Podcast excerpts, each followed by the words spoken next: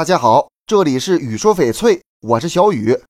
咱们平时买翡翠都希望少花钱买好货，很多朋友一到市场就懵了，翡翠几百、几万、几十万，多少钱的都有，那到底是买贵的还是买便宜的呢？正所谓一分钱一分货，肯定是越贵的越好呗。很多朋友都考虑性价比，就是花同样的钱买更好的东西。其实呢，性价比是相对的。便宜的东西不等于性价比高。咱打个比方啊，买手机，苹果手机都特别贵。现在最新的 iPhone 十二，最便宜的都六七千，为啥这么多人买？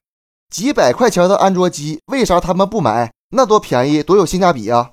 相信大家都不是傻子，苹果手机就是流畅好用，它就值这个钱。有句话说得好，好东西只有买的时候贵，以后天天舒心。次东西只有买的时候便宜，以后天天闹心。我说啥意思呢？就是你买个好手机，你也开心，用的久。其实算下来，你每天花的钱真不多。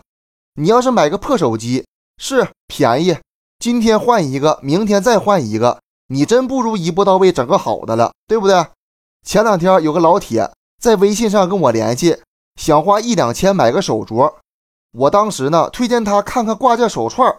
第一，咱家主做中高端精品翡翠，没有这个价位的手镯，真是没有，找都找不着。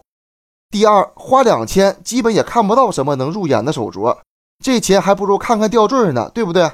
翡翠别管贵不贵，它要是品质好，买的值，就是最便宜的。别老想着捡漏，哪有那么多便宜都让你占了？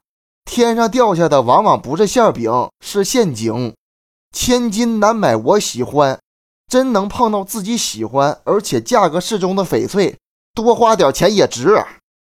这期节目就给大家讲到这里了。如果你也喜欢翡翠，记得订阅关注我，私信交流。咱们下一期再见。